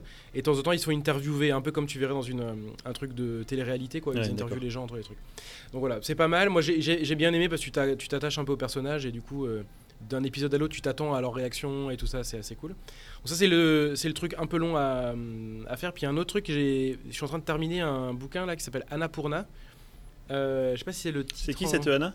Ouais. Je sais pas si c'est le titre exact. C'est une- c'est une peut-être en- ukrainienne parce que moi je reviens d'Ukraine, c'est un truc en fait, c'est en fait c'est la c'est la première c'est l'histoire de la première ascension euh, de l'Annapurna, donc d'un sommet au-dessus de 8000 mètres. Ah donc c'est pas une ukrainienne 50. alors. C'est pas une ukrainienne, non, non, c'est Je plutôt. crois qu'il y a des euh, ascensions aussi, mais c'est. c'est plutôt hi- hima- himalayenne. Et, euh, et du coup, ça montre comment c'était à l'époque où ils en chiaient vraiment, ils n'avaient pas toutes les assistances qu'on a aujourd'hui et tout. Ils avaient pas de sac, tu veux dire Ils avaient Avec, sac, euh, de- mais, ah. euh, Ah, si, tu je m'as- pense tu m'as alors, il parle devancé. pas de ça, c'est marrant parce que lui, ça l'intéresse pas trop dans, le- dans son explication. Ouais, c'est pourtant le sujet clé, moi, je trouve. Ouais, C'est le premier truc qui m'inquiéterait si j'avais à faire un- Une ascension, Voilà, ça raconte toute l'aventure et tout, donc c'est pas mal. Si vous aimez bien les trucs comme ça, euh, Et est-ce qu'il y a une, y a ukrainienne dans, dans l'histoire ou pas du tout? Je pense pas qu'il y ait des Ukrainiennes. Il faut qu'on se renseigne, c'est important, Ouais, je pense. bon, bah. Euh, je pense pas. Peut-être, mais c'est pas cité spécifiquement quoi. Très bien, Voilà. merci jeune homme. Euh, notre ami Davrous. Alors moi j'ai une recommandation et un coup de gueule. Euh, recommandation ça va être rapide. Ah. Euh, grâce à vous j'ai découvert la série The Expanse et j'ai vraiment bien kiffé euh, Ah, sur Netflix. euh, qui plaisir, est- qui était, euh, j'ai regardé début septembre et j'étais inquiet parce que je vois euh, cette série est disponible jusqu'au 30 septembre, qui était mon anniversaire en plus, donc j'ai trouvé ça un peu pute. Et euh, je vous ai demandé pourquoi. Je fais c'est la première fois que je vois qu'une série peut se dégager de Netflix. Il m'avait dit ah bah Jeff Bezos, euh, il a bien kiffé la série et, et apparemment lui il y a une forme de collection intéressante, c'est qu'il rachète les séries. Donc euh, lui il rachète. Mais il la rachète série, les- pas la le- série, pas le- pas le pas la DVD. vidéo. Et heureusement, j'ai Amazon Prime aussi, donc je pourrais regarder la suite. Alors, je sais pas si la troisième saison est disponible ou sera bientôt disponible. Elle l'est, ouais. Elle est mais Sur Prime sur Amazon. Peut-être pas en France. encore. Ouais, mais elle est, pay- elle est payante sur. euh, C'est-à-dire que la dernière saison est toujours payante. Faut que tu attendes que la suivante sorte. Ah bon pas- Ah, c'est le concept de Prime Ouais. Bon. Ok, donc en tout cas, les deux premières saisons, euh, c'était un peu moins bien la deuxième saison quand même, mais la première était quand même ra- franchement top. Le coup de gueule, c'est un coup de gueule euh, informatique, développeur. euh, c'est. Oula. Euh, on parlait de, de phénomènes émergents d'une forme de complexité de qu'on ne maîtrise pas forcément, comme en fait, c'est ce que tu essaies de nous ce expliquer. C'est devenu, c'est devenu n'importe quoi le développement web. En fait, moi je me, je me suis éloigné du développement natif parce que j'en avais marre de leurs conneries de compilo, de machin, etc. Le web c'était simple, un fichier JS, HTML, CSS, roule ma poule, tu le modifies quand tu voulais. Deux ans après tu revenais, il y avait quand même peu de chances que ça marche pas dans le navigateur, tu vois. Là, j'ai voulu reprendre un projet qui avait 4 ans, euh, qui avait été fait euh, il y a 4 ans en React. hein. Tu le redownload de Mais GitHub. 4 ans, c'est la préhistoire pour Mais React, ouais, mais tu fais Ils avaient- npm install, tu te fais insulter par le système. J'ai mis 3 heures à réussir à, re- à refaire fonctionner le machin, alors que en termes de code, il y a, quoi Il y a, je sais pas, il y a trois, trois pauvres pages avec du JSX dedans, donc tu mets trois heures à remettre en place le système de build pour trois putains de pages euh, JSX, donc tu es un, un petit peu énervé. Je regarde la, la tronche du dossier euh, Node module à la fin, il fait 1 giga. Je me dis 1 giga? Pour 10 cas de code. Je, je sais pas si on n'est pas en train de totalement partir en vrille, quoi. Ça s'appelle la JavaScript fatigue, ça. non Mais Ouais. c'est- mais c'est un Ouais, truc de pas- fou. C'est pas facile. Et, et ce qui est hallucinant, Mais c'est je pense que c'est pas qu'en JavaScript, c'est de partout. c'est- Dans l'informatique, on a, on atteint des niveaux de complexité de malade. Quoi. Mais c'est un truc de fou et c'est surtout qu'en plus il y a un nombre de breaking changes comme on a discuté avec David, parce que Mm, toi tu mm, t'es mis à mm. React aussi, React Native particulièrement. Et en fait tu démarres aujourd'hui, c'est propre, hein, euh, c'est simple même maintenant React par rapport à il y a 4 ans. Mais c'est impossible de, de migrer un ancien projet et moi ça m'a déprimé et donc euh, je sais pas des fois Coup j'hésite de, d'où coup de gueule. j'hésite vraiment à arrêter le dev des fois euh, parce que c'est c'est devenu même ce Tu vieillis, David, tu les vieillis. pauvres pages web sont devenues compliquées à faire euh, c'est c'est je suis trop vieux voilà donc euh, Ouais. allez vous faire foutre la communauté React Je mec me qui désengage complètement de ce message. Euh, notre ami Akuma Sai. Ouais, donc euh, moi c'est un jeu vidéo qui a euh, le, un des noms les plus longs du monde, puisque c'est Call of Duty Black Blackout. Ops 4 Blackout. Ah oui, voilà. c'est quand même du foutage de gueule. Donc, donc le Call of Duty c'est la De la base et le Blackout c'est l'extension. hein. Donc c'est une extension qui est type bataille royale. C'est payant ou c'est en plus avec le jeu? C'est payant, oui, c'est avec le jeu. Enfin, le jeu est payant. Oui, mais pas l'extension est inclus. D'accord. The. The. Inclute. Elle est Elle est inclute inclute. dans le jeu. Et euh, donc oui, il est, il est assez excellent. Moi, j'avais participé à la bêta. Ils avaient ouvert une bêta en fait euh, pendant euh, une semaine, je C'est un. Battle Royale, t'as dit? Un bataille royale, ouais, exactement. Ça reprend bah, tous les, tout ce qui a fait le succès de, de PUBG, donc euh, PlayerUnknown Battlegrounds. Yeah. Et, et en, ça facilite plein de choses en fait, parce que c'est un tout petit peu moins simulation que PUBG, mais peut-être que PUBG, la simulation, c'était plus finalement de la mauvaise réalisation, puisque euh, voilà, euh, on, a, on a envie de, de sauter par une, euh, par une fenêtre et le personnage il saute tout droit comme un idiot, enfin voilà, il y avait plein de trucs comme ça qui étaient hyper frustrants. Il y avait aussi la gestion de la triche. Parce que dans PUBG, il y avait beaucoup de code côté client. Et du coup, ça, euh, tous les, gars qui voulaient tricher, euh, c'était euh, la fête du slip. Donc là, ça a l'air d'être des mecs, bon, bah, c'est la série Code, donc, qui sont un peu plus balèzes dans les développements avec de nombreux joueurs. Et du coup, ils ont fait un truc qui est vraiment sympa à jouer. La plupart des gros qui jouaient à Fortnite, qui jouaient à PUBG, eh ben, ils ont migré vers euh, Code Blackout. Et donc là, en ce moment, on voit. j'ai vu euh, ça, qu'il y a un vachement truc de fou, quoi. Migré temporairement ouf, quoi. ou pour essayer Je sais pas. Il y en a plein. euh, bah, par exemple, un des meilleurs joueurs qui était sur, euh, sur euh, PUBG qui s'appelle Shroud. Lui, il est passé. euh, maintenant, il a arrêté euh, PUBG et il est passé exclusivement sur euh, Code Blackout. Ah, c'est quand même, ça doit Euh, faire plaisir aux développeurs. Il y a le célèbre Ninja aussi qui Ah, était Ninja, sur Fortnite, ouais. qui est passé sur Code Ah, Blackout. et en plus, lui aussi. il- Ouais, alors il fait peut-être encore du Fortnite lui, je sais pas, mais et du coup ce qui est marrant c'est qu'ils font des, des teams de 4 avec des mecs super forts comme ça, Shroud plus Ninja, euh, plus des autres gars, et ils éclatent tout le monde quoi. Bah oui. Et chacun ils ont euh, 10 à 15 Ouais, kills. le mec, il a donc, pas, euh, ils ont pas 10 doigts, ils ont des tentacules avec, euh, pour jouer aussi vite. Et euh, du coup, ce qui est assez amusant, c'est qu'ils ont un peu ralenti le, le- la vitesse de jeu de- des Call of Duty, Pour s'adapter. justement pour s'adapter au concept. Et niveau réseau, tout ça? C'est top. Ça va, pas- ça tient bien.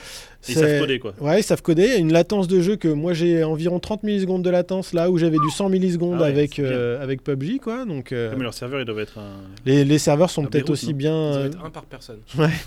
Après, Ah, ils ont mis les moyens, ils les gars, ils les Chose amusante, si on regarde maintenant les stats du nombre de joueurs sur PUBG, ça décroît de façon Ouais. totale. Et là, ils sont passés, euh, je crois, sous les 450 000, Ça doit faire alors qu'ils étaient à 1 500 Ils 000 étaient un plus d'un euh, million il y a mois 6 avant. mois. Quoi. Ouais, tout à fait, ouais. Donc euh, voilà. Et ça- comment se porte Fortnite par rapport à ça? Parce que Fortnite, c'était la grosse truc aussi. Fortnite, je pense que lui, il, Le fait qu'il il- soit gratuit, ça il vit bien. Je pense que le, le gros, alors c'est le fait qu'il soit gratuit, c'est déjà un, aspect différenciateur. Et en plus, C'est pas du tout la même audience, il est plus cartoon, euh, voilà. alors que PUBG et euh, Code Blackout sont complètement en- Réaliste. Frontal, C'est réaliste, c'est Ouais. frontal la, la, Ouais. la- la compétition. Donc euh, pour, il va vraiment avoir mal à mon avis PUBG là-dessus. Moi j'ai une question sur Code. Est-ce qu'il y a une campagne solo où c'est terminé? Non, ils ont arrêté la campagne solo, malheureusement. Euh, Il y a des petits éléments euh, qui font un petit peu euh, campagne, mais finalement, quand tu vois vite que tu vas jouer contre d'autres joueurs en réseau euh, quand tu fais ce truc-là, quoi. Donc, euh, non, non, c'est que du full multiplayer. Parce que moi, ça fait des années Contrairement que à je- Battlefield, je, je joue qui- plus du tout à Call of Duty euh, parce que euh, déjà, je trouve j'en ai marre de Call of Duty. Je trouve qu'on nous rince Call of Duty et il n'y avait plus de campagne Ouais. solo. Donc, ouais, donc c'est lui un jeu totalement. on a, ils ont perdu une Ouais. grosse partie quand même de leur audience initiale, je pense, au passage. Je sais pas. Alors après, euh, ils ont. Les gens comme nous, oui, David. Mais ouais, après, mais euh, après, si on regarde, en trois jours, eh ben, ils ont fait euh, combien on avait dit 500 millions de, Oui. de ventes de. Ah non, de mais jeux, je pense quoi. que Donc, euh, stratégiquement c'est bien. Mais ensuite, ça reste à savoir combien les gens comme toi, David et moi, on est, euh, on représente. Le, le- le truc, c'est qu'il y a de moins en moins de campagnes solo. De beaucoup de monde se, bouge de plus en plus vers le multi-compétitif. Et c'est vrai que des gens qui apprécient l'histoire en solo dans le canapé peinard ou sur Ouais. son PC. Bah si, il y a quand même des grands jeux qui sont sortis, genre Red Dead, c'est clairement une campagne solo, quoi. Donc, euh, Oui, c'est vrai. Mais il y aura aussi une version. euh, Oui, parce que les jeux comme Red Dead ou les jeux comme GTA, ils ont une partie multi souvent, mais le- le- l'aspect fort de, de, de leur truc, c'est la narration, c'est de construire Ils une histoire des- avec des, de persos. voilà. euh, C'est ça qui fait leur force aussi. Après, ils ont toujours une réalisation généralement technique qui est au-dessus du lot et qui va, qui va soutenir cette narration euh, et ça va être top. Mais euh, eux, euh, ils, ils garderont, à mon avis, beaucoup cette partie euh, campagne. Ok, cool, merci beaucoup. Et pour ma part, euh, moi je vais vous recommander quelque chose qui coûte un peu cher, mais qui m'a vraiment fait beaucoup plaisir. Tesla. Non. Euh, j'ai- reçu mon Tesla. Pixel 3 là. Ah J'ai reçu mon Pixel 3 et euh, alors je peux vous faire un quick test peut-être Mais rapidement. ouais, un vas-y, ça nous feedback. intéresse. Donc j'étais avant avec un iPhone XS Max Bah. euh, et euh, j'étais vraiment dans l'environnement Apple complet puisque Bah. j'ai des Apple TV, j'avais la- l'Apple Watch, etc. Bah, Bon, sur les conseils avis, pourquoi j'essaye Android? Parce que déjà je suis curieux de l'environnement. J'ai Mhm. trois grosses raisons, je vais vous les donner tout de suite. Mhm. D'abord, je suis développeur maintenant React Native et pour développer sur Android depuis un PC, c'est juste super simple. Alors qu'un Apple, il faut acheter un Mac, ça me saoule, il faut leur payer des trucs, ça me gonfle. Ils sont fermés. La deuxième raison, c'est que j'aime bien que sur mon téléphone, c'est moi qui commande. Or, avec euh, mon Apple, je ne pouvais pas choisir quel était le navigateur par défaut, je ne pouvais pas choisir quel était l'appli courrier par défaut, je ne pouvais même pas désinstaller l'appli courrier, sinon il y avait des trucs qui marchaient plus. Ça énerve pour un mec qui développe quoi. Ouais, Ça- pour un comme développeur nous, pour les techos, ça, ça saoule quoi. Donc je me suis dit, sur les conseils de Akuma, euh, bon ok, essayons Android. Donc j'essaie Android. Et là, je vais vous donner une troisième raison qui va bluffer. Il y a un truc qui s'appelle le screen call. Hmm. Et le screen call, qu'est-ce que donc? Je sais pas si vous avez vu la pub, enfin tout le Bah, monde des mots. Quand quelqu'un vous appelle, vous pouvez choisir de répondre, de ne pas répondre, ou de laisser le téléphone répondre. Mais c'est pas une boîte vocale. c'est l'intelligence artificielle qui est à l'intérieur du téléphone qui va leur dire Bonjour, je suis l'assistant de David Catu. Que voulez-vous? Et la personne en face, elle va lui dire, euh, un peu de surprise la plupart du temps, ouais, je voudrais lui parler pour lui vendre des assurances. Et vous voyez en live sur votre téléphone la transcription de ce que dit l'autre personne. Et vous pouvez décider de laisser votre assistant répondre et lui dire, va te faire sucer les boules. Ou, alors c'est pas exactement à ça le nom ça de Est-ce qu'on a un assistant dans les réponses aussi, un peu comme on a sur Gmail ou sur les. Ah oui, il y a plein de réponses tweets, Tu peux dire déjà les trucs, Et euh, en va te faire fonction de ce foutre. que t'as ouais. le- Ouais, t'as proposé le gars, en plus les réponses s'adaptent. excellent. Ou tu peux décider raccrocher, et du coup l'assistant veut dire il n'est pas disponible, et puis il raccroche. Ou il dit je prends, et je vous le passe. Du coup, à chaque fois que ma femme m'appelle, moi je laisse le téléphone. et elle pète des câbles. Elle me dit mais putain, je sais que t'es là. Et donc on voit écrit la traduction, putain, je sais que t'es là. Et cette Et feature, donc, elle est dispo euh, qu'aux US et que sur Pixel ou c'est un truc sur Android du manière Alors déjà, elle est dispo en français et en anglais, ça j'ai testé les deux. Euh, elle est dispo pour l'instant que sur Pixel 3 jusqu'au 1er novembre, où elle va être disponible sur tous les pixels. Ça, c'est top. deux inclus, deux, et je sais pas le 1, mais au moins le 2 inclus, ça c'est sûr. Et euh, du coup, à partir de, je ne sais plus quand, ils ont donné la date, il va également y avoir Google Duplex, ou là c'est carrément le step Ah, là, c'est top. forward, c'est dis donc, appelle machin pour lui dire que je serai en retard. Et du coup, il va vraiment passer le coup de fil et discuter avec la personne pour lui dire que je suis en retard ou prendre rendez-vous. Est-ce qu'il détecte la langue automatiquement? Genre si quelqu'un t'appelle. Non, c'est mon souci. Du coup, là, pour Ouais. l'instant, je l'ai en français parce que j'ai quasiment que des personnes qui m'appellent en français pour tester. Euh, non, c'est- excuse-moi. Je l'ai en anglais, puisque ici, il y a quasiment que des relous en anglais qui m'appellent. Et je l'avais mis en français pour tester avec, euh, avec euh, Sylvie. Et donc, si tu m'appelles, on a testé d'ailleurs même à Emelta, il m'a appelé, il me disait va chercher du café. Et, là, et donc, le, le téléphone me dit il voudrait que vous ayez chercher du café. C'est Et là, excellent. tu dis mais va sucer tes boules, clac, et tu raccroches. Et ça, j'ai pas fait par Et, contre. la, et la feature sera prévue sur d'autres en- sur le système Android. C'est quoi C'est pas. 9, c'est ça, je crois Je mais- sais. c'est pas- Là, on est sur Pie, ouais, c'est Android 9. Euh, après, petit feedback, euh, donc le téléphone est agréable, il est léger, là, au niveau batterie, Il ça paraît fait qu'on l'a bien en main. C'était On l'a bien en main, il glisse beaucoup moins que l'iPhone. Pourtant, il est en verre, mais ils ont mis une peinture qui fait que ça grippe un peu. Par contre, les applications, c'est moins, de... c'est moins stable euh, que mon iPhone. Je l'ai que depuis trois jours et il a déjà redémarré deux fois. C'est Euh, Android, quoi. J'étais ce matin. Ouais, c'est Android, voilà. J'étais ce matin en communication. euh, Dans... J'étais dans ma voiture, j'étais au téléphone avec quelqu'un, donc ça passait par le Bluetooth. Et puis à ce moment-là, Sylvie a essayé de m'appeler. Et du coup, il a pété le Bluetooth. Il est tout repassé sur le téléphone, quoi. Alors, ça, c'est genre un truc qui me gonfle un peu. Euh, mais je vais quand même rester dessus parce que les avantages l'emportent largement sur Ah, les on inconvénients. attend parce que la là, prochaine confrérie où David nous expliquera pourquoi le Pixel 3 c'est de la merde. Moi, Il je- switch. Non, mais je peux changer d'avis. hein, je suis pas loqué. Mais le fait Parce de pouvoir développer dessus. déjà plus, essayé le euh, Samsung que tu m'avais revendu, mais c'était Ah la ouais, non, mais surcouche Samsung, Samsung. c'était- Mais là, en fait, ça- Exactement. moi ça m'intéresse vraiment parce que euh, j'aime pas non plus euh, Apple, surtout depuis leur dernière conférence, mais j'avais jamais vraiment aimé. Mais c'est quand même stable. Faut bien reconnaître, c'est stable et c'est fluide. Et, Ah oui. oui, et oui. puis le, le, le- les specs contre, tu peux hardware rien sont faire avec. super bonnes des, des Apple. Ils ont les meilleurs GPU. Ouais, là, c'est pareil. Ouais, ils sont quand même, Là, je pense, un cran dessus. Mais le problème d'Android, bien c'est la stabilité, tu vois. C'est vraiment ça qui. Plus le fait que ça aspire ta vie, quoi. Bon, je sais que vous en foutez, mais euh, ça aspire quand même bien Non, plus non, ta bah, vie non, t'as euh, raison. que Sur, la partie stabilité, moi j'ai un commentaire. Bon, je, je pense qu'après, là, il a la version, tu ils ont, ils, ont, ils ont boosté pour, euh, sortir plein de, de petites fonctionnalités, donc je pense que tout n'est pas sec.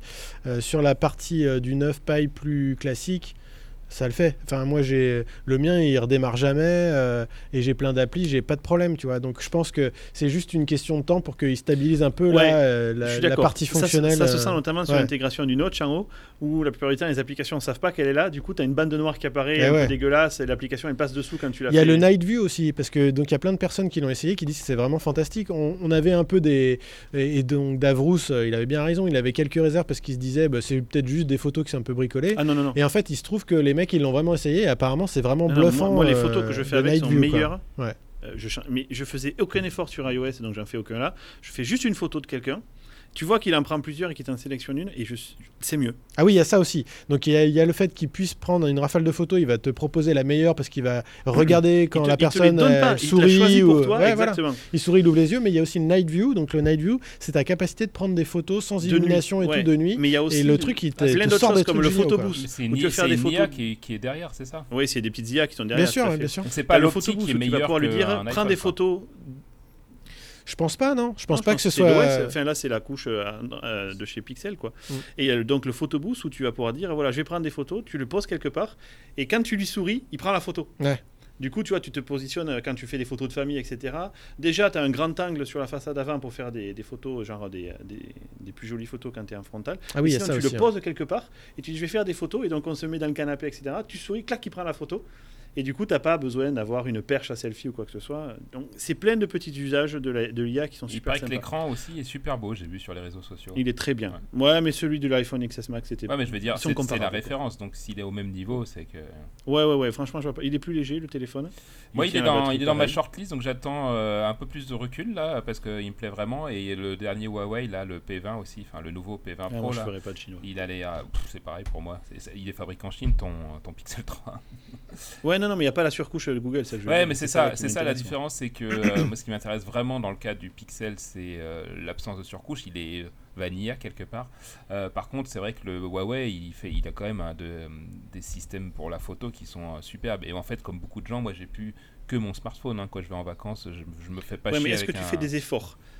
Est-ce que tu fais des efforts pour faire ta photo? Parce que moi, je- j'appuie, je non, non, vise, je vais pas faire d'efforts, mais fais le rien P20 d'autre. par exemple, justement, il a plein de trucs pour même quand tu Ah fais ouais, pas d'efforts. euh, De toute façon, c'est la mode, hein, euh, les gens ils veulent pas se faire chier, bah, appuyer sur un bouton, qu'il y ait une IA Mais qui mouline derrière, qui fasse le truc, c'est génial. Et tu as besoin d'une connectivité Et tu pour fais que, euh, pour que l'IA Non. fonctionne? Donc c'est embarqué là Non, non. Ok. Ouais, ça c'est cool. Bon, tu donnes envie quoi. Combien tu me le revends? Eh ben parfait. Euh, non, pour l'instant, je le revends Et pas. t'as pris une montre du Et coup même, euh, T'as pris une montre euh, Non, j'ai pas. Alors ça, par contre, sur les montres, il n'y a rien qui arrive à la cheville de la de l'Apple Watch. hein. C'est c'est une catastrophe les montres dans le Oh, monde si, les C'est Samsung nul, Gear, nul elles sont nul, belles, quoi. elles, sont, elles tiennent vachement plus la charge, elles sont, et puis elles sont plus jolies que Ouais, l'Apple Watch. bon. C'est quand même sacrément moche une, une Apple Watch. hein. Ah non, moi je trouve ça vraiment bien fini. quoi. C'est encore une fois de la finition. quoi. Ah, et les Google Buds alors, ça va être peut-être intéressant Alors, que tu nous par contre, donc je garde mes AirPods Parce qu'il marche euh, en Bluetooth, donc il marche avec mon, té- mon téléphone euh, Pixel, il n'y a pas de souci.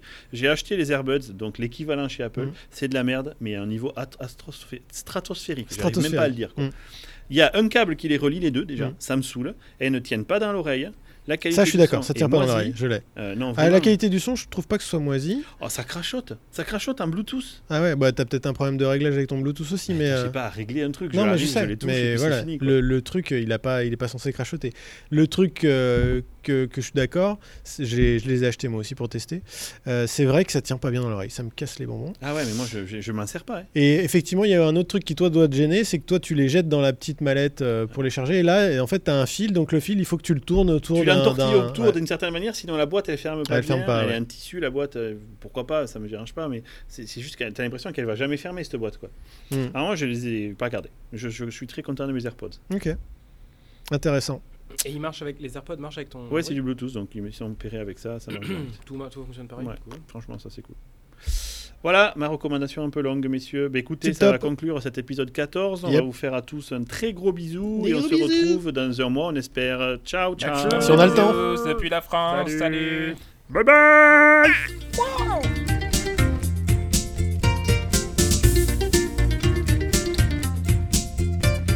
Prince Ali, oui c'est bien lui, Ali Ababoua. Bonsoir.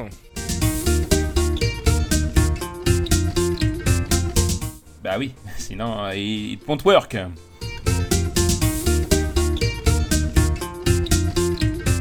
On va, on va, on va t'incruster avec une photo qu'on va trouver.